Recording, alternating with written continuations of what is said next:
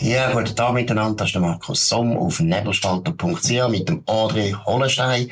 Der André Hollenstein ist Professor für Schweizer Geschichte an der Universität Bern. Danke vielmals, dass Sie da sind. Gerne geschehen. Merci für die Einladung.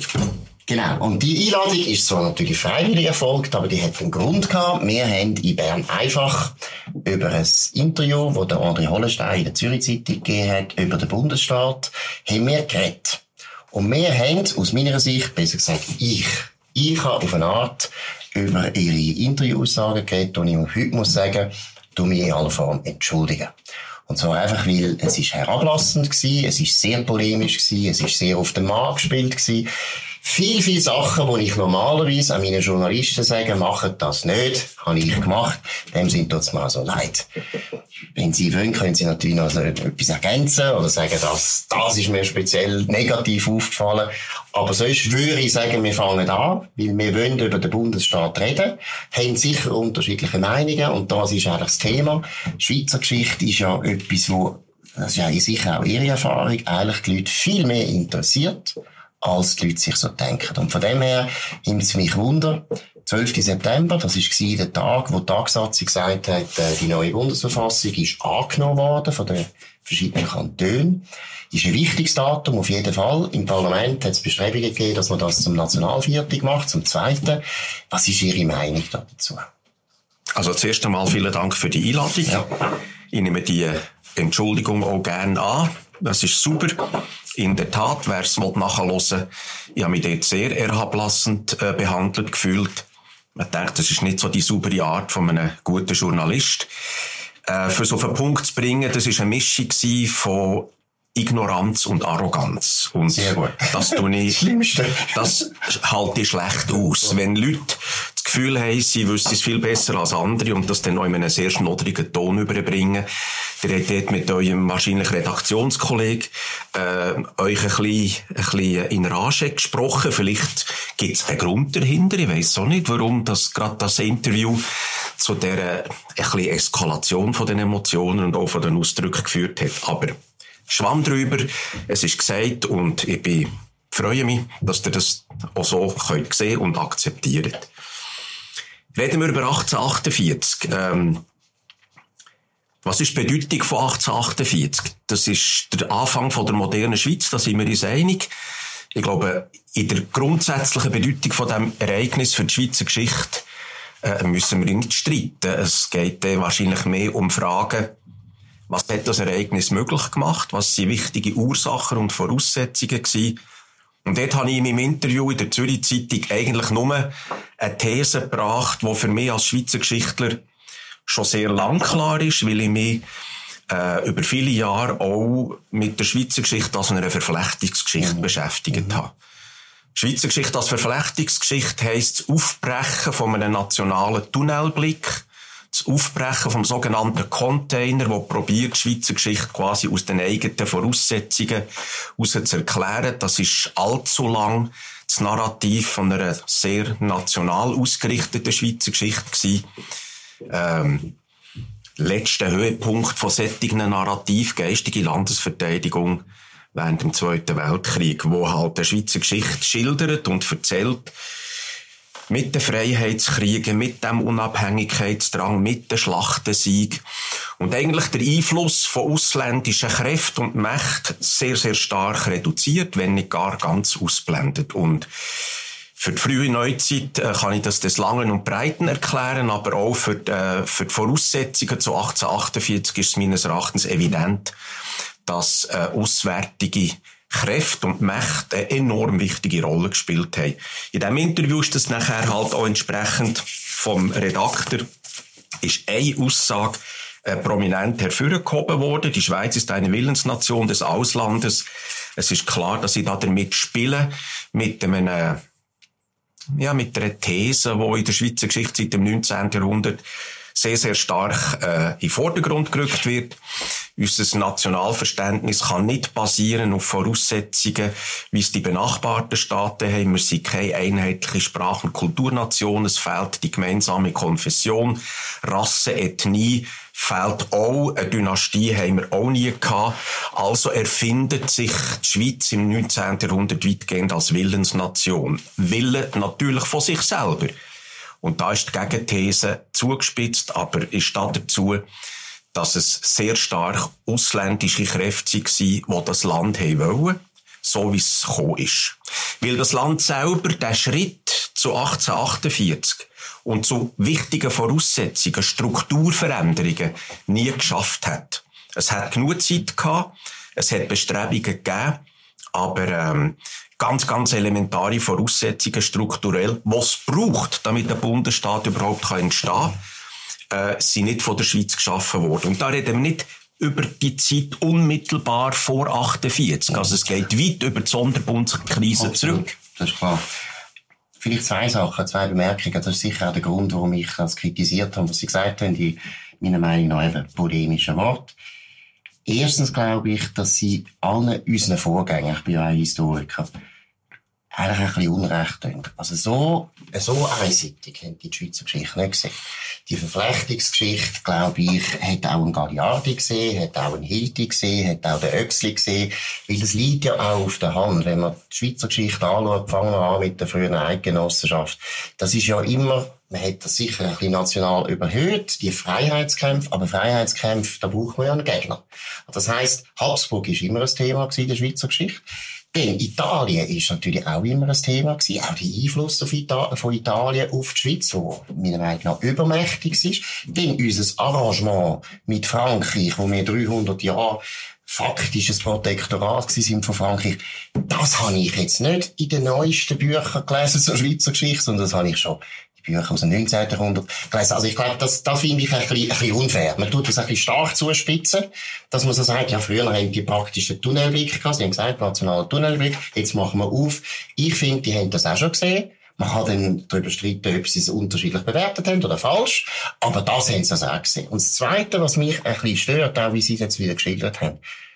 Ich finde, jede Geschichte von jedem Land ist ja vollkommen klar, dass es zu tun hat mit gewissen strukturellen Voraussetzungen, die zu tun haben mit dem Land selber, aber natürlich auch mit dem Umfeld. Ich meine, wenn wir die amerikanische Geschichte anschauen, die amerikanische Geschichte ist ja undenkbar ohne die britische Geschichte, logischerweise. Mhm. mhm. Und alles, was beeinflusst hat, der Unabhängigkeitskrieg, ist ja vorher schon gesetzt worden. Und da haben die Amerikaner in dem Sinne auch nicht einen Einfluss gehabt drauf, sondern es ist einfach so gewesen. Das, denke mich, ist ja auch interessant an der mhm. Geschichte, mhm. dass man kann immer sagen, es gibt eine sind Menschen von ihrer Zeit, so wie wir auch, die etwas probieren zu gestalten, die kämpfen und so weiter. Und dann gibt es aber eine Legacy, wo man nicht können ändern Das ist ja auch das Verrückte an der Vergangenheit. Mhm. Ich glaube, es gibt nichts, was der Mensch weniger kann verändern kann mhm. als die Vergangenheit. Mhm. Und von dem her, wenn wir jetzt die Bundesstaatsgründung anschauen, da bin ich mit Ihnen absolut einig, dass gewisse Voraussetzungen für den Bundesstaat erstens lang vorher geschaffen worden sind mhm. und zum Teil auch im Ausland geschaffen worden sind. Mhm. Ich meine,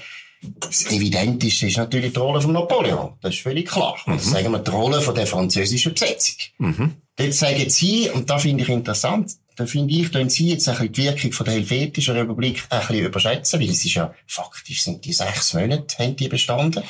Ich glaube, Mediation ist viel wichtiger mhm. oder sagen wir es so, ich glaube, das Wichtigste, was die Franzosen gemacht haben, und das gilt ja in ganz Europa, dass sie Grenzen neu gemacht haben. Mhm. Sie haben Bern, den Aargau weggenommen und das Wattland. Und wenn man schaut, was die zwei Kantone für eine Rolle gespielt haben in der ganzen liberalen Bewegung, ja, nachher, enorm wichtig. Enorm wichtig. Ja, ja. Aber es hätte auch die Aargauer gebraucht. Mhm. Es hätte auch anders können sein. Ja. Oder das ist ein bisschen da, wo ich einmal finde, oder wenn man schaut, die Schweiz, wie alle anderen Länder in Europa sind wir besetzt worden von den Franzosen. Mhm. Und trotzdem sind ja alle Länder ihren eigenen Weg weitergegangen nach dieser Besetzung. Ja. Die Deutschen haben eine Evolution gemacht 1848, die scheitert, aus welchen mhm. Gründen auch immer. Mhm. Mehr eine, die glückt ist. Ja. Das heisst, das kann man nicht den Franzosen anlasten. Das hat dann im Prinzip mit der Schweiz zu tun. Ja. Also wir sind jetzt eigentlich schon in dem Zeitraum, wo wirklich die entscheidenden Sachen passieren. Im Prinzip, äh, ich rede von einer 50-jährigen staatspolitischen Dauerkrise, 1798 bis 1848. Und die ganz entscheidenden Veränderungen passieren 1798 bis 1814, 15. Eigentlich sind es drei Momente. Interessant, ja. Würde ich nicht sagen. Moment, Moment eins, die militärische Besetzung durch Frankreich, wo die Helvetische Republik ermöglicht. Ein kurzfristiges Experiment, völlig d'accord. Nicht der Napoleon, der spielt dort noch gar keine Rolle. Er kommt ab 1800 massiv ins Spiel, weil er erst dann der starke Mann in Frankreich ist. Mhm. 1798 ist er ja in Ägypten unterwegs, hat andere Sorgen. Mhm.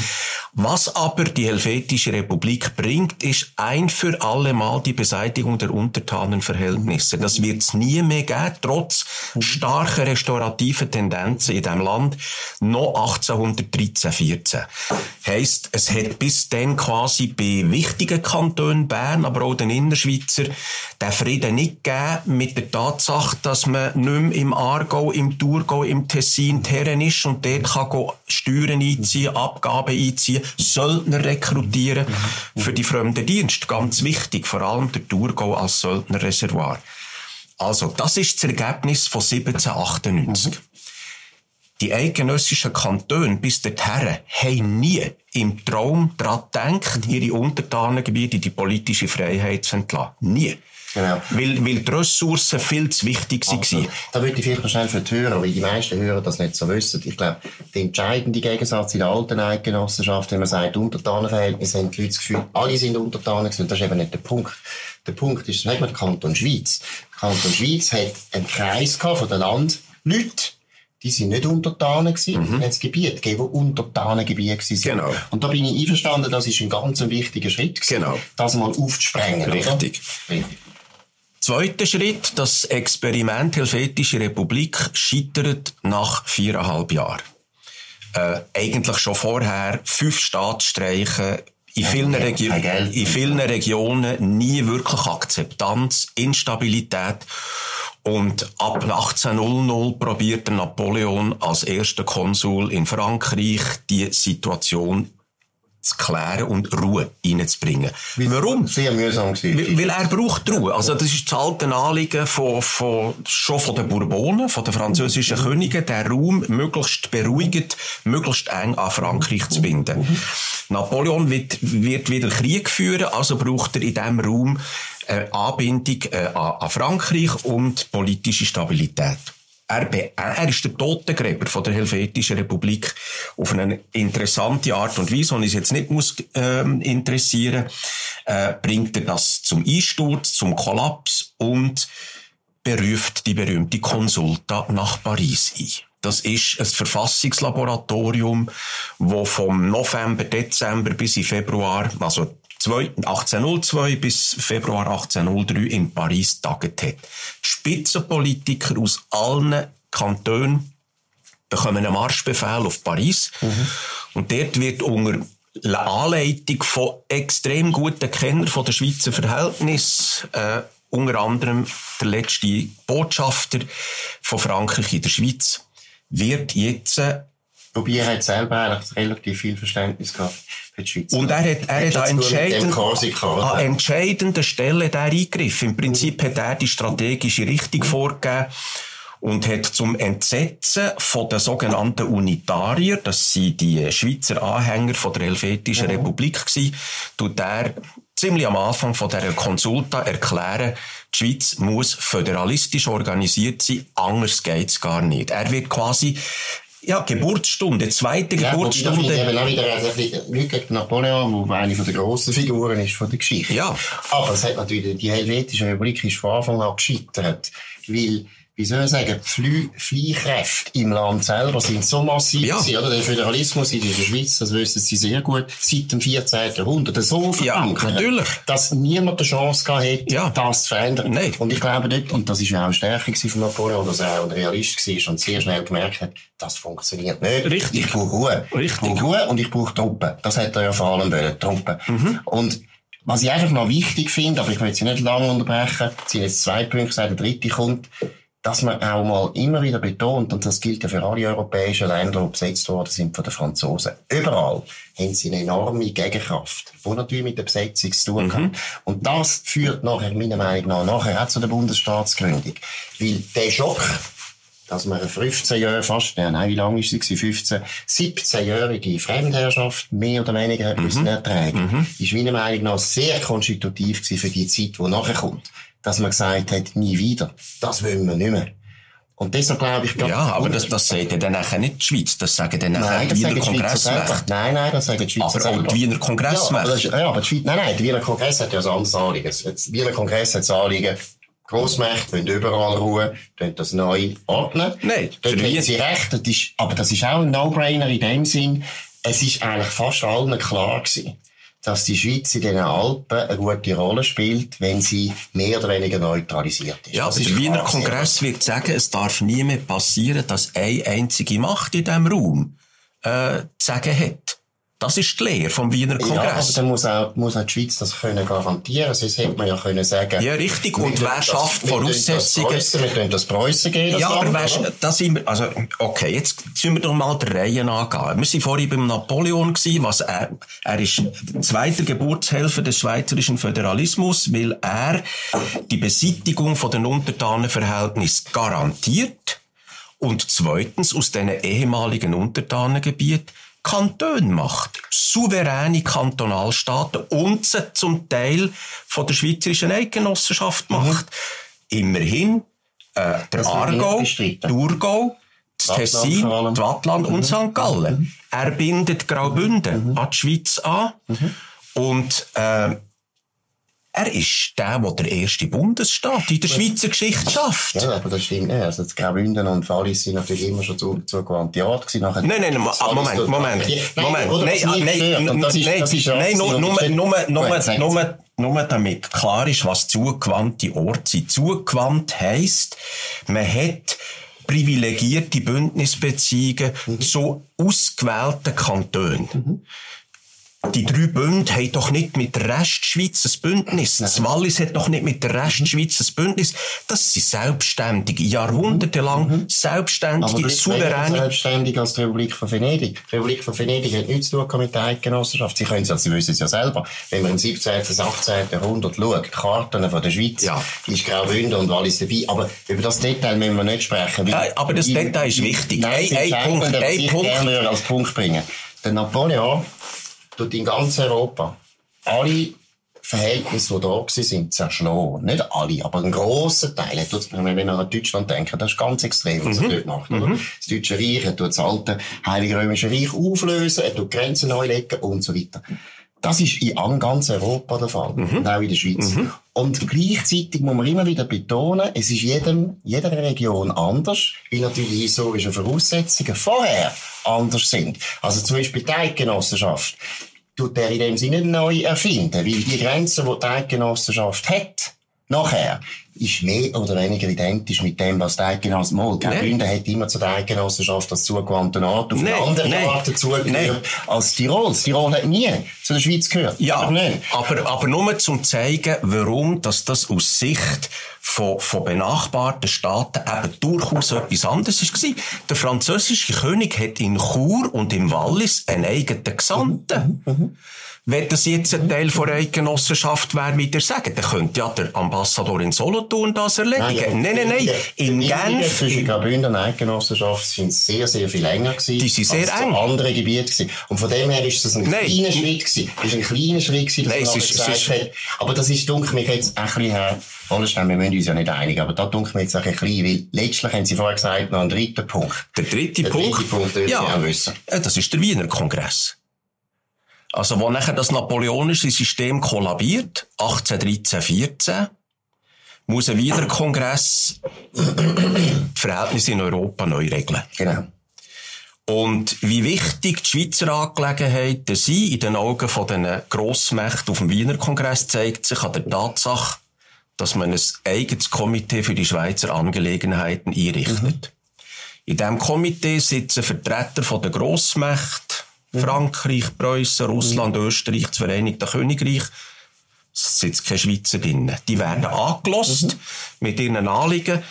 Und nachher unter dem Druck von der Rückkehr von Napoleon von Elba bekommt der Wiener Kongress ein bisschen Stress, weil jetzt muss man die Schweizer Verhältnisse definitiv klären und das ist die berühmte Erklärung vom 20. März 1815, mhm.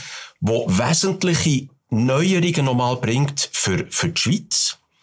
Erstens, Erstens, die Mediationskantone bleiben anerkannt. Das ist ganz wichtig. Der Bundesvertrag ist das Entscheidende. Zweitens, die Untertanenverhältnisse werden nicht wiederhergestellt, mhm. obwohl Bern, der Aargau mhm. und die Watt wieder will. Die Innerschweizer wollen wieder die gemeine Herrschaften, mhm. die Urner wollen wieder die Leventina. Ja, aber wie es intern nicht mehr mehrheitsfähig ist, das ist ja das Problem. Die Eidgenossenschaft hätte selber sich auch nicht mehr durchsetzen können. Oder? Wenn die Grossmächte gar nichts gesagt hätten, Nein, die, nein, die Eidgenossenschaft, die Eidgenossenschaft hat ja gar keinen politischen Willen. Lesen, lesen, ja, aber nein, lesen, lesen das Tohu Wabohu auf der langen Tagsatzung. Mhm. Lesen, was die ausländischen Gesandten, Stuart Canning und wie sie alle heissen, die hier quasi mhm. sollen die eidgenössischen Kantone auf eine Linie bringen, was die für Erfahrungen machen. Die verzweifeln ja. Das ist recht, das die verzweifeln ja. So. Das ist ja immer die Erfahrung, die ja, zu gut aber da sind, da sind wir ja bei, da sind wir ja bei der Ursprungsfrage, wie viel, wie viel, wie viel die ausländischen Kräfte dazu beitragen haben, dass sich der Laden bewegt hat. Das sind wir ja an diesem Punkt. Das Untertanenverhältnis hätte man nie mehr wiederherstellen können, auch wenn die Ausländer gar nichts gesagt hätten. Weil das ist ja klar gewesen, wenn sobald sie Untertanenverhältnis auflösen, haben sie ein Ried, dann müssen sie Krieg führen. Berner hätten müssen Krieg führen, um den Aargau zurückzugewinnen. Hätten sie aber auch gemacht. Ja, dann hätten aber Zürcher das nicht akzeptiert. Ja, aber, aber man hat es gemacht. Nein, man hat es nicht gemacht. Das ist ja nicht passiert. Jetzt hätten die das ja probiert während, oder? Es gibt ja so eine offene Zeit, sagen wir so ab 1813, Völkerschlacht von Leipzig, wo klar war, Napoleon geht runter, wo die Schweiz zum Beispiel mit der Neutralität wahnsinnig Mühe hat, oder? Wo sie eigentlich immer noch unneutral sind. Das sind mhm. sie immer noch auf der Seite der Franzosen. Zu Recht aus meiner Sicht, pragmatisch, weil sie nicht gewusst haben, ja, was passiert mit den Franzosen? Vielleicht tut der Napoleon wieder gewinnen und mhm. so weiter. Dann sehen wir den schönen Alt aus. Also lassen sie es ein bisschen offen. In dieser Zeit hätten natürlich Berner sehr wohl können probieren, den Aargau zum Beispiel zurückzuerobern. Unmöglich gewesen in dieser Situation. Ja, warum ist keine eigene Truppe gehabt. Warum der grösste Teil der Truppen ist sowieso noch beim Napoleon gewesen. Warum ist es unmöglich? Weil die Schweiz eben dann seit dem Dezember 1813 nicht mehr unter französischer Besatzung ist, sondern dass sie österreichische und russische ja, Truppen durchmarschieren. Ja, durchmarschieren. Ja, aber dann wird auch als Neutralitäts... Und, und, und, eine Neutralitätsverletzung. Und Länder... Eine Neutralitätsverletzung, die dazu führt, dass der Alexander, der Zar, sich total verkracht mit dem Metternich. Weil der Metternich Neutralität von ja. der Schweizer viel weniger beachten genau. und es auch nicht so ernst nimmt. Genau. Während die Russen sagen, die müssen unbedingt neutral sein, das ist die Idee vom Pufferstaat und so weiter. Aber der Punkt ist ja... Im Prinzip dürfen wir jetzt ja permanent bestätigen, Nein. was meine These Nein, ist, die nämlich, dass die... ist völlig überspitzt. Die ist total überspitzt. Weil sie haben immer beides. Sie haben einerseits das Ausland, das etwas will, oder etwas bestätigt, etwas bestärkt, und das sind ja Grossmächte, während die Schweiz ein Kleinstaat ist. Und dann haben sie das Eigenleben von der Schweiz, wo in, Richtungen geht, wo der Grossmächte einmal auch nicht passt, und wo Grossmächte sich auch wieder anders arrangieren müssen. Und das sieht man ja gerade bei der Bundesstaatsgründung ganz, ganz deutlich. Wenn es noch einen Meter nicht gegangen wäre, dann wäre es nie, dann wäre es gar nicht zum Sonderbundskrieg gekommen. Der Sonderbundskrieg ist ja nur möglich gewesen, weil die Engländer gesagt haben, wenn ihr interveniert, dann können wir mit uns. Ja, das ist die wichtige Rolle von Großbritannien während dem ganzen Vormärz. Genau. Also in Und der jetzt ganzen... muss man aber, aber wir, wir, wir, müssen, wir müssen nochmal zurück zum ja. Wiener Kongress. Weil etwas, äh, was ihr vorhin erwähnt habt, äh, muss jetzt doch noch gesagt werden, die Arrondierung nach Westen, Aufnahme vom Wallis, mhm. von Genf und von Neuenburg, damit die Schweiz gegen Frankreich an Landesgrenzen mhm. überkommt, wo sie selber einigermaßen glaubwürdig kann verteidigen. Mhm. Punkt Auflage vom Wiener Kongress. Punkt zwei innere Reformen, minimal, aber immerhin in der Verteidigungsorganisation. Die Schweiz braucht eine Armee, mhm. wo sie nachher ihre Rollen als Bufferstaat und eben die, die Verteidigung von der Grenzen mhm. aus eigener Kraft, das fordert mhm. Frankreich schon seit 1777, mhm. aus eigener Kraft kann, kann schützen. Also das sind maßgebliche Strukturreformen. Wir haben jetzt mehr oder weniger alle abgearbeitet zwischen 1798 und 1815, wo, wenn die noch nicht wären bewältigt und bewerkstelligt gewesen, die Sonderbundskrise noch viel, viel gravierender gemacht hätte. Weil da werden, da werden Voraussetzungen geschaffen, wo quasi man ab 1815 dran kann aufbauen kann. Ich anders sagen. Die Bundesstaatskrise ist im Prinzip programmiert gewesen. Mit, also mit dem Bundesvertrag ist sowieso programmiert gewesen, weil man dort eigentlich die Lösung nicht gehabt hat. Man hätte nicht sich können entscheiden, ist jetzt das ein Bundesstaat, wo könnte überhaupt als Bufferstaat äh, überleben. Nein, es ist ein Staatenbund. Es ist militärisch unglaublich schwach gewesen. Das ist ganz wichtig. Mhm. Die Eidgenossenschaft ist militärisch schwach gewesen. Mhm. Und das ist aus meiner Sicht einer der ganz wichtigen Gründe gewesen, von der liberalen und der radikalen Bewegung überhaupt. Einer der ersten, ich kann nur sagen, nationalen, grossen Organisationen ist, glaube ich, 18 ist das 17 gewesen, wo alle Offiziere sich getroffen haben in Langenthal. Das ist sehr, sehr wichtig gewesen, weil dort, und dort geht es in das hinein, was ich sage, 17 Jahre Fremdbesatzung hat natürlich bei den Schweizer etwas ausgelöst. Die haben gesagt, das wollen wir nicht mehr. Mhm. Und die ganze Bundesstaatsgründung ist aus meiner Sicht viel stärker motiviert. Es gibt ja auch die Leute, die sagen, das ist wirtschaftspolitisch stark motiviert und so weiter. Das ja. will ich bestreiten. Oh. Sondern viel, viel wichtiger ist Sicherheit und die Außenpolitik. Weil man kommt ins 19. Jahrhundert hin mhm. und hat nachher, ja, man sieht es bei der Asylfrage, man sieht es bei all den Revolutionen, die es immer wieder gibt. Ja. Die Schweiz kommt immer unter Druck bei den Grossmächten. Ja, wegen der Flüchtlinge. Genau. Und das ist ja nur abzuwenden, wenn man selber mehr zentralisiert wenn man vor allem eine Armee hat, mhm. wo, wo, man mehr hat. Und ich glaube, mhm. das ist das Hauptthema. Und dort ist schon eine Reaktion. Aber es ist eben eine Reaktion auf den Napoleon. Und es ist eine Reaktion, die in der Schweiz ganz anders ausfällt, als, sagen wir jetzt, Preußen. Oder wenn wir jetzt die Geschichte von Deutschland anschauen, dann ist ja völlig offensichtlich, ohne Napoleon kann man sich fragen, ob Preußen sich je so durchgesetzt hätte in Deutschland. Weil eigentlich nur dank Napoleon hat Preußen zufälligerweise das Rheinland bekommen. Mhm. Was für die Industrialisierung von Deutschland unglaublich wichtig ist und die unglaubliche militärische Macht von der Preußen. Preußen ist früher noch ein Junior, der Junior war unter der Grossmacht, während Österreich viel, viel stärker mhm. war. Aber nur dadurch, dass der Wiener Kongress das Rheinland an Preußen gegeben hat, mhm. auch mit der gleichen Idee, mit dem Pufferstaat, mhm. ist nachher die deutsche Einigung zu einer preußischen Einigung geworden. Mhm. Jetzt würde ich aber auch bei den Preußen nie sagen, ja, eigentlich die Grossmächte haben das alles entschieden, sondern es ist doch immer beides. Grossmächte, und Preußen hat damals dazu ja, aber Moment. gewisse Sachen entscheiden Moment. aus gewissen Gründen. Und bei der Schweiz ist genau das Gleiche. Ja, aber die Neutralität ist ja nicht erfunden worden, 1815. Die hat ja schon viel längere Tradition gehabt. Ja, Deshalb aber... haben die Leute, die Grossmächte, gewusst, es ist noch etwas Gutes wenn die Alpen neutralisiert sind. Weil wir haben jetzt gesehen unter Napoleon, wie mühsam das ist, wenn es nicht der Fall ist. Okay. Aber ihr könnt doch Preußen nicht mit der Schweiz vergleichen. Preußen ist eine Monarchie. Mhm. Preußen ist sehr zentral mhm. regiert. Mhm. Die Schweiz ist eine ein Sammelsurium von, von 13 ab 18, 15, 22 ja. autonom ja. souveränen Staaten, mhm. wo der, der gemeinsame Wille an einem sehr kleinen Ort Aber ist. Ich kann nur in, etwas in, vergleichen. Ich kann nur etwas vergleichen. Ich kann vergleichen, dass Napoleon für die deutsche Geschichte natürlich genauso eine überragende Bedeutung Ja, das bestreitet ja niemand. Aber Sie tun jetzt bei der Schweiz, Sie reden ja nur über die Schweiz da, oder? Sie ja gut, es geht, es geht, über die ja, Schweiz. Aber wenn man natürlich sagt, ja, die Schweiz ist eigentlich alles, was machen die ausländischen Mächte, dann hocken wir einfach da und warten. Das ist bei keinem Land der Fall. Beim kleinsten nicht und beim grössten nicht. Es ist immer ein dialektisches Verhältnis, das man hat zu, zu der Aussenwelt. Das ist ja klar. Ja, ja, aber die deutsche, die deutsche Einigung im 19. Jahrhundert, mhm. vor allem in der zweiten Hälfte vom 19. Jahrhundert, da hat Preußen natürlich ein anderes Gewicht. Es gibt innerhalb von der Eidgenossenschaft nie einen einzelnen Kanton, wo wie Preußen im Deutschen Bund eine so eine wahnsinnige Macht und Kraft hat. Das ist völlig richtig, aber Preußen hat die Macht nur bekommen, weil es Rheinland bekommen hat. Ja, ja. Ohne Rheinland wäre das nie Ja gut, gekommen. also Moment, sie erobern im 18. Jahrhundert auch noch Schlesien, ja, ist nicht ganz unwichtig. Aber Preußen ist während der napoleonischen Zeit, das sehen Sie ja dort auch, ist eigentlich die schwächste Grossmacht. Oder? Es ist immer so ein bisschen im Wurm, so am, am Zipfel von der Russen. Muss immer ein bisschen schauen, was der Zar will. Österreich ist viel, viel stärker als Preußen. Preußen ist ja auch von Napoleon eigentlich sogar so weit, dass Napoleon ist sogar so weit gegangen und hat gefunden, ja, Preußen lösen wir auf. Das regt mich so auf und so weiter. Also, ich würde mit dem nicht sagen, das ist das Gleiche. Sondern was ich würde verdeutlichen ist, Napoleon ist wirklich ein Wirbelwind, wo alles verändert hat. Aber je nach Geschichte von einem einzelnen Land, mhm geht man anders damit um. Und das, wie man damit umgeht, ist eben auch durchaus ein Beitrag von den Schweizer, oder? Ich meine, es ist nicht klar gewesen, dass die Liberalen sich durchsetzen, 1848. Das hätte man müssen machen. Mhm. Die Radikalen, ich meine, der Ochsenbein.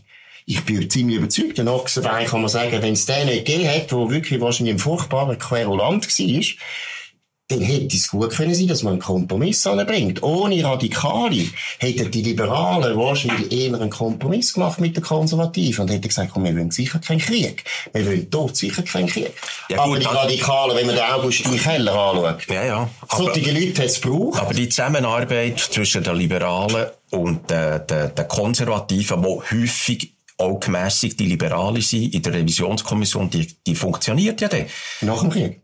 Nach dem Krieg, in der Entstehung von der Bundesverfassung, mhm. also die Lösung, die wir heute haben mit dem äh, Zweikammersystem Nationalständerat, wo, wo gleichberechtigt sind, nach amerikanischem Vorbild prägt, das ist nur dank der Zustimmung von der Vertreter von den meisten Vertreter aus den Sonderbundskantonen ja. möglich gewesen. Und sind ja immer, das ist ja vielleicht auch heute noch so, das ist ja immer das Interessante, dass in der Schweiz das liberale Zentrum am Schluss enormen Einfluss hat. Weil das mhm. hat zu tun mit unserer Geschichte, dass wir eben, wir müssen ja die ganze Zeit Ausgleich schaffen, zuerst zwischen den Kantonen, nachher zwischen den Parteien. Aber was ich auch will sagen ist, oder was mich gestört hat, oder was ich jetzt auch jetzt in der Diskussion ein bisschen finde, ich bestreite das gar nicht dass Ausland eine Rolle spielt, weiß Gott. Ich meine, wir sind ein kleines Land. Und ich finde, das ist ja das Interessanteste an dem Land. Das mhm. Interessanteste ist ja unsere dialektische Beziehung zu unserem Umfeld, weil unser Umfeld ja besteht aus Bahnen von den grössten und wichtigsten Ländern genau. von Westeuropa. Genau. Das ist ja das Schöne. Ja.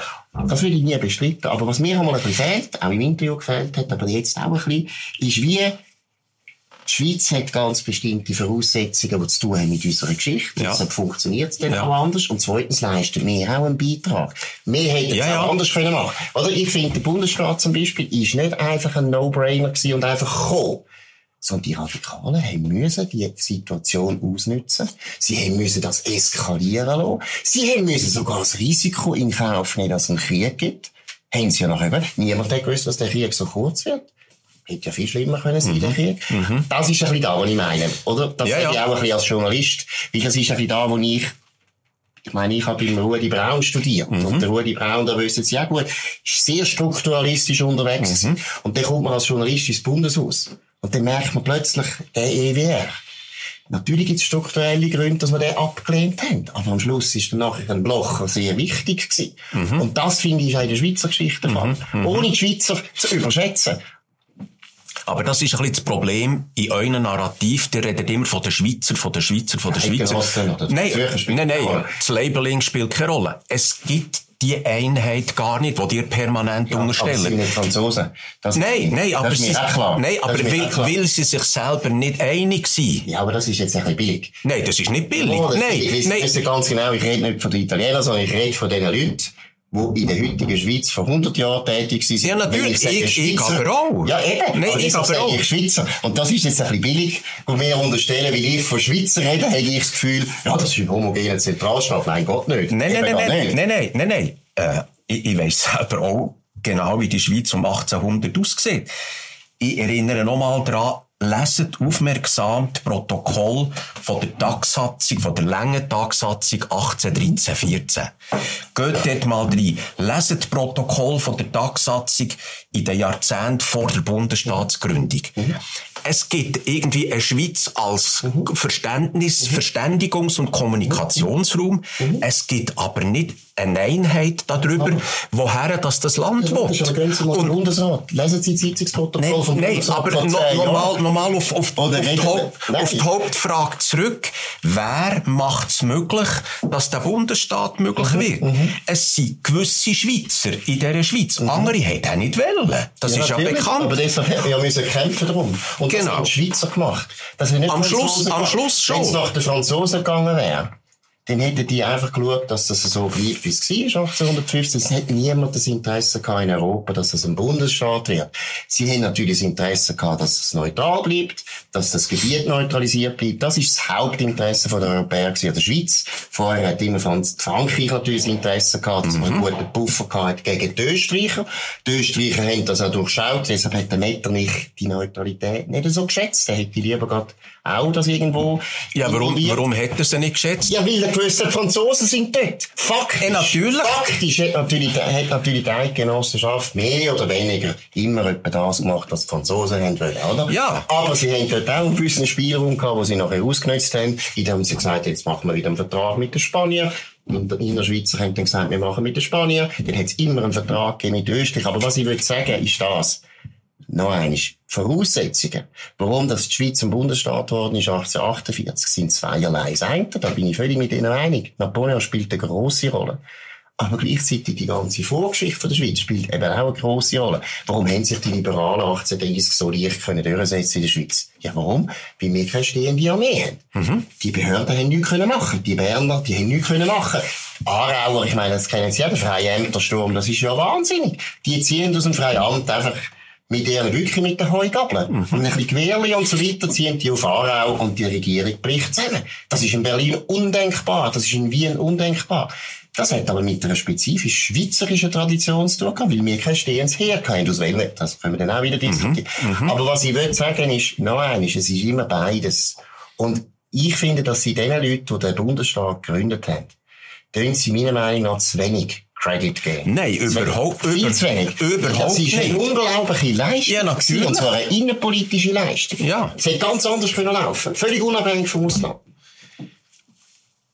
Die Revisionskommission schafft quasi in einer sehr günstigen, in einem sehr günstigen Moment, Window of Opportunity, weil die ausländischen Mächte wo man zwar die Intervention erbeten hat, also die Sonderbundskantone haben, ja. haben beim Metternich angeklopft mhm. und gesagt, bitte, bitte helfen mhm. uns gegen die Liberalen und Radikalen. Mhm. Warum können sie nicht intervenieren, weil bei ihnen selber das Feuer im Dach ist. Die Revolutionen brechen aus in Wien, in Deutschland, in Paris. Also die, Inter, die, der Eingriff nicht zuletzt. Und, und, und Großbritannien. Ja, Großbritannien ist, ist für die erste Hälfte vom, vom 19. Jahrhundert enorm wichtig, mhm. weil die ausländischen Mächte immer wieder mal wollen intervenieren, wegen der Flüchtlingsfrage, der politischen Flüchtlinge, wegen der Pressezensur, etc., etc. Alles klar.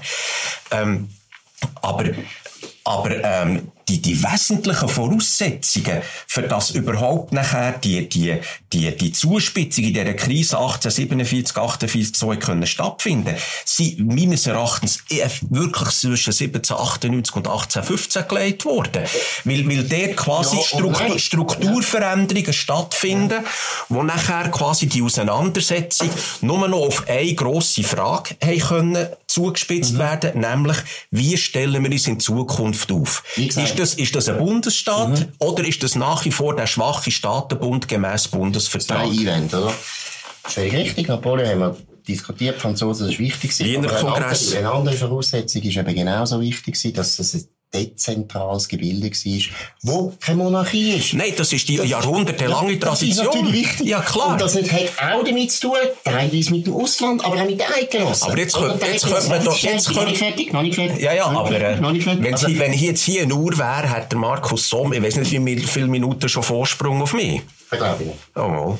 Das glaube ich nicht. Das ist, wie sie Berner sind. Nein, nein, ich bin nicht Berner, das ist dummes Zeug. Ich rede Berndeutsch. Sonnenthurn. Sind sie oder was sind sie? Nein, Vater ist Toggenburger, Mutter kommt aus der Aschua, geheiratet bin ich mit einer Nidwaldnerin. Eidgenössischer geht nicht. Also. Nein, aber was ich auch sagen die dezentrale Tradition, ja. wo einerseits die Eidgenossen selber geschaffen haben, aber auch das Ausland ja. ermöglicht hat, und spielt eben genauso Aber die dezentrale Tradition führt ja dazu, dass es hier der, quasi die, die gemeinsame Stoßrichtung nicht gibt. Mal, die, eben schon. Das ist, das, das ist ja die grosse Leistung von 1880. Zeigen, zeigen, ja, aber dann schon, ja, eben. aber vorher nicht. Das ist die Leistung von der Schweizer. Die Schweizer hätten ja können sagen, um 1815 wir bleiben so, wie es jetzt ist. Aber dann haben die Radikalen und die Liberalen gefunden, nein, das wollen wir nicht. Richtig. Und sie sind enorme Risiken eingegangen. Und das ist völlig unabhängig vom Ausland. Oder wenn ich jetzt, Sie fangen immer mit, oder nicht immer, aber Sie haben die Revisionskommission erwähnt, völlig zu Recht. Mhm. Mich interessiert viel mehr noch Zeit vorher. Mhm. Wenn man den Aargauer Klostersturm anschaut, wo meiner Meinung nach entscheidend war, ja. für die Eskalation. Richtig. Das sind die Aargauer Radikalen gewesen, die, meiner Meinung nach, unter absolutem Vorwand die Klöster haben wollen aufheben. Ich meine, die haben nachher behauptet, Muri hat da den Aufstand Aufstand im Freiamt ausgelöst, was wahrscheinlich nicht gestummen hat. Das ist eigentlich eine Räubergeschichte gewesen. Aber der Mut, den die Radikalen hatten, dass sie diese Eskalation herbeigeführt haben und natürlich auch muss man sagen, primitiv auf den konfessionellen Gegensatz angespielt haben, oder genau gewusst haben, die Liberalen holen wir nur ins Boot, wenn wir richtig eine antikatholische Stimmung erzeugen. Antiklerikal. Ja, also die mit den Jesuiten, oder? Ohne Ja. Jesuitenberufung. Hätte es wahrscheinlich die Eskalation nicht, gegeben, aber die Jesuitenberufung hat nur mit dem Klostersturm zu tun gehabt. Das ist richtig, Und da meine ich, das ist alles schweizerisch. Hätte ganz anders können sein. Wir hätten einfach können da hocken und sagen, wir warten jetzt einfach. Und wahrscheinlich wäre es so rausgekommen, Mhm. dass wir 1871 vielleicht Preußen gefunden hätten. Ja, komm, jetzt Mhm. packen wir das auch ein. Gut, jetzt könnte man darüber reden, wie sehr äh, das antiklerikale Gedankengut äh, aufklärerisch ist und damit eigentlich eine gemeineuropäische äh, Tatsache und nicht eine schweizerische Tatsache. Es gibt Sprich, Kappeler der, der ganze konfessionelle Gegensatz ist in der Schweiz viel älter. Der Hass zwischen den Reformierten und den Katholiken ist uralt. Wir haben ja immer wieder Kriege Ja, also der ist- der ist mitteleuropäisch, der ist mitteleuropäisch. Ja, aber wir sind Nein, nein. Einzige Land gewesen, wo wir nicht, und nicht das einzige, aber eines den wenigen Ländern, wo es beide Konfessionen gegeben hat, weil die Nein, aber schau Deutschland an. Schau Das sind Deutschland einzelne Fürstentümer gewesen. Und der Fürst hat gesagt, Deutschland hat es ja nicht gegeben. Der Fürst Nein, es gibt kein Deutschland. Es gibt das Reich. Aber das Reich ist ein Flickenteppich. Richtig, und bei uns ist die Eidgenossenschaft ein Flickenteppich gewesen, aber ein bisschen mehr, mehr gemeinsam verfasst als das Deutsche Heilige Römische Reich. Ja, das, also das, das Ja, ist nun Sie wiederum ja wirklich... Untertanengebieten. Bei den Untertanengebieten haben wir uns nicht können einigen, welche Konfession gilt. Deshalb haben wir dort immer Spannungen gehabt. Das Rintel. Oder? Im Rintel ein, ein Streit nach dem anderen. Richtig. In jedem Dörfli, wo sagt, jetzt sind wir katholisch oder reformiert und so. Ich kann mit dem nochmal wieder sagen, du, das ist vor der Aufklärung. Der konfessionelle Gegensatz. Hey, der hat mich nicht richtig verstanden, weil der mir nicht ausreden. Ja. Der konfessionelle Gegensatz geht ins 16. Jahrhundert zurück. Das ist die Folge von der Reformation. Äh, die Aufklärung tut den Antiklerikalismus nochmal mit ganz wichtigen Gedankenelementen ergänzen. Ja, das wo, wo die, wo wo nein, wo die Liberalen, nein, es gibt in der Schweiz einen Klosterstreit, also mit den Aber das ist- 1760er aber Jahren. Das ist antikatholisch. Nein, nein, es, es ist, es ist eben sehr stark auch ökonomisch denkend. Die, warum sind die Klöster im Fokus von der Kritik? Nicht, weil sie katholisch sind, oder nicht nur, weil sie katholisch sind, sondern weil sie ökonomisch sinnlose Einrichtungen sind. Das ist Sagen die die ja. Sagen die Aufklärer. Sagen die Aufklärer. Auch katholische Aufklärer. Ja, Luzerner im Das ist 18. klar. Aber die Jahrhundert. Reformierten haben vorher schon Klöster Und der aus Augustin, der Augustin, der Augustin Keller kommt ganz stark aus dieser Tradition raus. Die konfessionelle Gegensatz ist eine Voraussetzung, aber die Aufklärung bringt nochmal ein, enorm wichtige Elemente dazu. Und letztlich ist ja die zweite Konfessionalisierung von den 1840er Jahren, wird quasi die Konfession, ähm, bekommt die Bedeutung, Öl ins Feuer zu gießen. Es ist eine machtpolitische, staatspolitische Auseinandersetzung, die dank der medialen Aufbereitung, politische Öffentlichkeit und dank dem konfessionalisierten Gegensatz nochmal die Eskalation erreicht. Also ich glaube eben, dass, dass das sogar fast entscheidend wahrscheinlich war. Sonst hätte es wahrscheinlich gar keinen Krieg gegeben. Ich glaube, Nein, nein, dass weil, weil oh- ohne das kein Sonderbund. ja, und wie man die Leute eben, und ich glaube, das ist heute noch ein so, ob liberal oder konservativ. Ich weiss nicht, ob die Leute für das in den Krieg gehen. Aber für ihren Glauben gehen sie in den Krieg. Ich glaube, es ist kein Zufall, dass das Konfessionelle so eine grosse Rolle gespielt hat. Oder? Wo ja so stark geworden ist, dass die konservativen Reformierten, sagen wir jetzt Basel-Stadt zum Beispiel, sich ja nicht einmal mehr getraut hätten, einen Sonderbund können. Das ist ja unmöglich gewesen. Und auch die Zürcher Konservativen hätten ja nie sich getraut, Ja. dem Sonderbund zu sympathisieren. Deshalb glaube ich, die konfessionelle Frage ist wahnsinnig wichtig. Ob jetzt antiklerikal oder nicht, das Ja. stimmt in den katholischen Gebieten, in den reformierten viel weniger. Mhm. Oder? Das ist ja der Impetus, weil man hat ja die Klöster schon lange aufgehoben. Ich meine, Zürich, alle die grossen Zürcher Familien, viele von diesen grossen alten Familien haben profitiert. Natürlich. Von den Aufbildung auch. unter dem Zwingli, genau. Bern auch, oder? Bern auch. Ja, aber noch ein Element, vielleicht, äh, es gibt, es gibt so Episoden, wo, wo, wo nicht mehr so in der Erinnerung sind, nochmal zur Relativierung von dieser Konfessionsfrage. Warum gibt es eine Abspaltung vom Kanton Schweiz in den frühen 1830er Jahren? Gründung von einem eigenen Kanton, äh, gleichzeitig wie die Abspaltung von Basel-Land von Basel-Stadt. Allerdings wird die Schweizer Abspaltung, das, äh, die Gebiete am oberen Zürichsee, wird wieder rückgängig gemacht. Was zeigt, dass dort spielt Konfession überhaupt keine Frage. Äh, das ist Schweiz und das ist katholisch seit eh und je. Aber es ist die Auseinandersetzung zwischen einem konservativen Denken besitzrechtlichen Denken, korporationsrechtlichen Denken vom Talkessel Schweiz, wo die äußeren Ämter immer als zweitklassige Landleute, als Beisassen, zum Teil aber Beisassen ist ja, eben so, ja, Schweiz ist Untertanengebiet. ja, eben so ein so eine Status, nicht gleich wie Thurgauer, aber jedenfalls Schweizer zweiter Klasse. Und äh, man hat denen unter dem Zwang von Frankreich Gleichberechtigung während der Helvetischen Republik und in der napoleonischen Zeit zugestanden. Und die Schweizer machen das sofort rückgängig 1813, 14.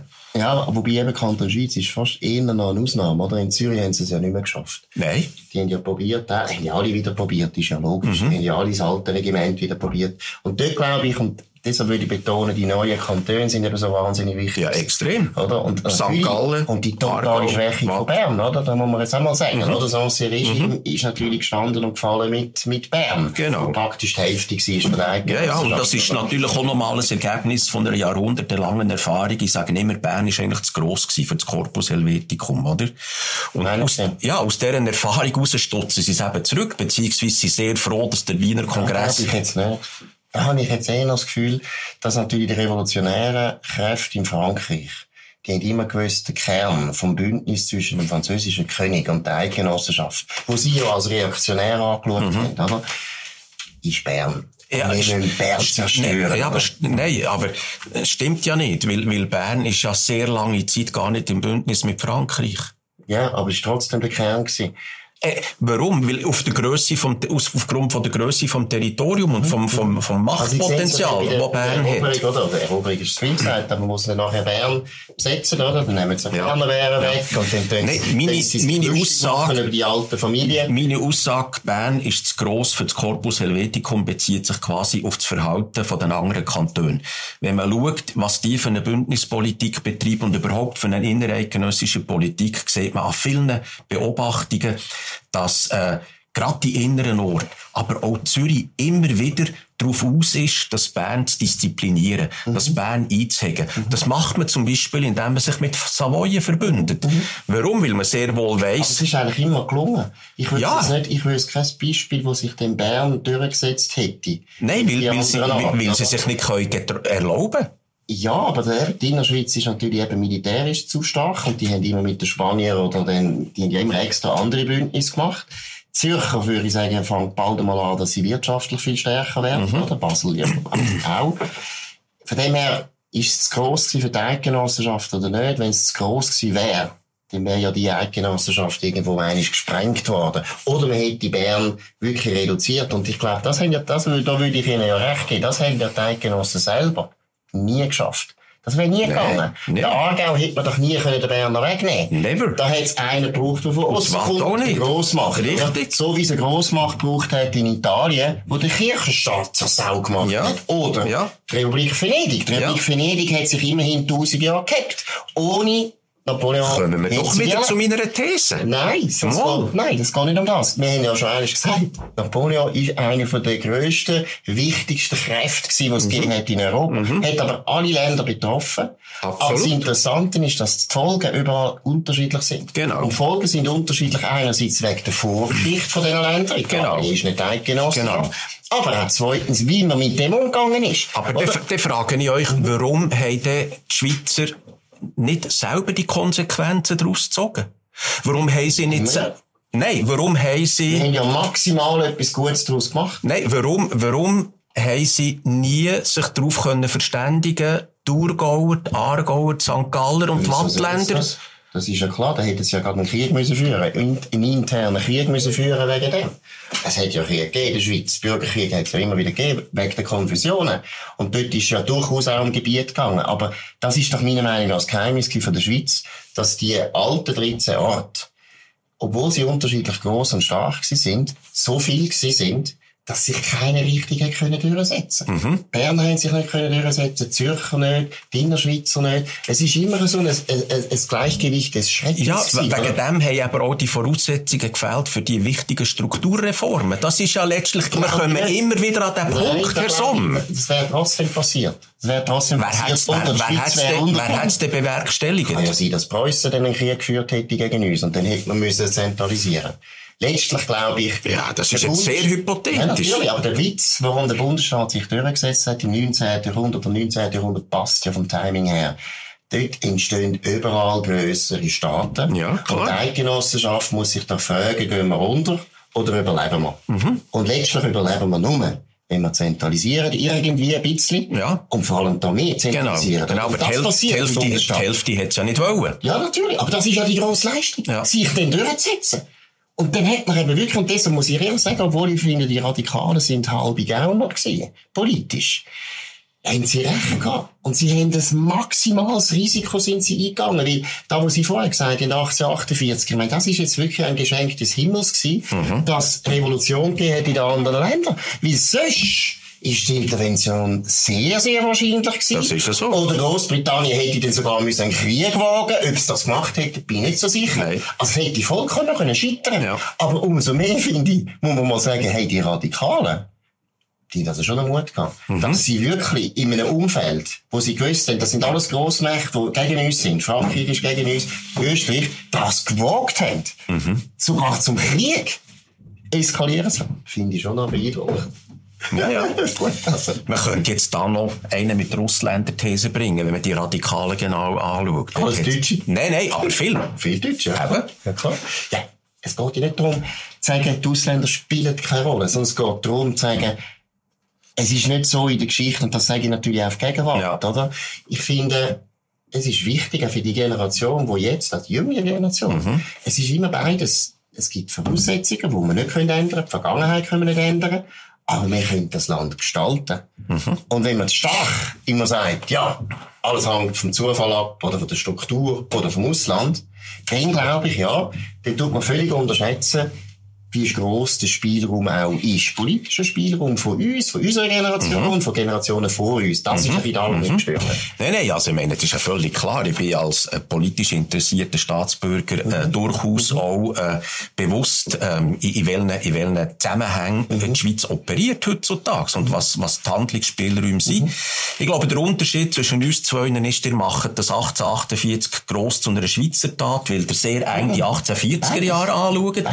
Und, und und für mich, für mich gibt's enorm wichtige, unabdingbare strukturelle Voraussetzungen, ja, das ist aber nie bestritten. die 1798 bis 1815 ja, geschaffen werden. Man machen aus der Chance. Es ist ein bisschen wie beim Unternehmerischen. Oder ein Unternehmer, da kann man nachher immer im Nachhinein sagen, ja, das iPhone ist ja auf der Hand gelegen, dass das irgendwann kommt, und das stimmt wahrscheinlich. Aber am Schluss hat es jemand gebraucht, wie Steve Jobs auf die Idee gekommen ist. Mhm. Und da finde ich wirklich so die Agentur der Menschen ist ganz, ganz wichtig. Ja. Und das gilt in der Schweiz. Das gilt in jedem Land. Weil, noch einmal, 1815, alle Länder sind besetzt von den Franzosen. Und trotzdem gehen alle Länder wieder unterschiedliche Wege, mhm. wo man mhm. natürlich kann erklären. Mhm. Also gewisse Sachen sind dann ähnlich, aber viele Sachen eben gar nicht. Naja, naja. Nein, ich meine, Agency von einzelnen Leuten absolut zentral. Wenn wir dann nochmal 18, 14, 15 her schauen, der hat vorhin der Zar Alexander erwähnt, der russische Zar, der sagt, äh, wenn die Österreicher intervenieren, das lasse ich nicht zu, nur über meine Leiche. Mhm. Er tut das nicht zuletzt auch auf Bitten von wichtigen Wattländer-Politikern, César Delach, wo sie Erzieher war. Zehn Jahre lang sie Erzieher und Lehrer in St. Petersburg. Äh, der russische Gesandte auf der langen Tagsatzung und im Wiener Kongress, Graf Kapodistria, ein Griech, mhm. dem gehört das Denkmal gesetzt. Mhm. Äh, enorm wichtige Figur, weil der sich sehr für die Schweiz eingesetzt hat wo die Schweiz dann eigentlich noch nicht hat wollen sehen. Weil, weil, schaut, schaut mal die Mühe, die das braucht, das ist ein Ultimatum. Die Wiener Erklärung vom März 1815. Der Wiener Kongress sagt, Les Suisse, jetzt das da hier und sonst nichts. Es wird nicht mehr verhandelt. Und dass man Bundes, dass man einen Bundesvertrag braucht, dass man sich im Westen muss arrondieren und neue Kantone aufnehmen, dass es fertig ist mit den bernischen Revindikationsforderungen nach der Watt und nach Margau. Das ist das, was der Wiener Kongress der diktiert. Und, und Das Ja, das finde ich jetzt wieder sehr übertrieben. Aber ist ja gleich. Nein. Da müssen wir uns jetzt heute nicht einigen. Da können wir uns das nächste Mal einigen, weil die Zeit ist um. Das ist natürlich raffiniert. Das muss ich nicht einmal mehr argumentieren. genau. Nein, Uli Hollenstein hat mich sehr gefreut. Das ist ein interessantes Gespräch. Ja. Ich hoffe, das können wir weiter fortsetzen. Und äh, danke für den Besuch. Gern geschehen. Und in dem Sinne, das ist es Ziel, Sommershow auf dem Nebelspalter mit dem André Hollenstein, emeritierter Professor für Schweizer Geschichte von der Universität Bern. Kein Berner, Entschuldigung, tu mich auch noch, kann noch einmal entschuldigen, das ist natürlich auch ein Sakrileg. In dem Sinne, ich hoffe, euch hat's gefallen, euch hat's interessiert und wir hören uns wieder auf der Sommershow ein anderes Mal. Merci.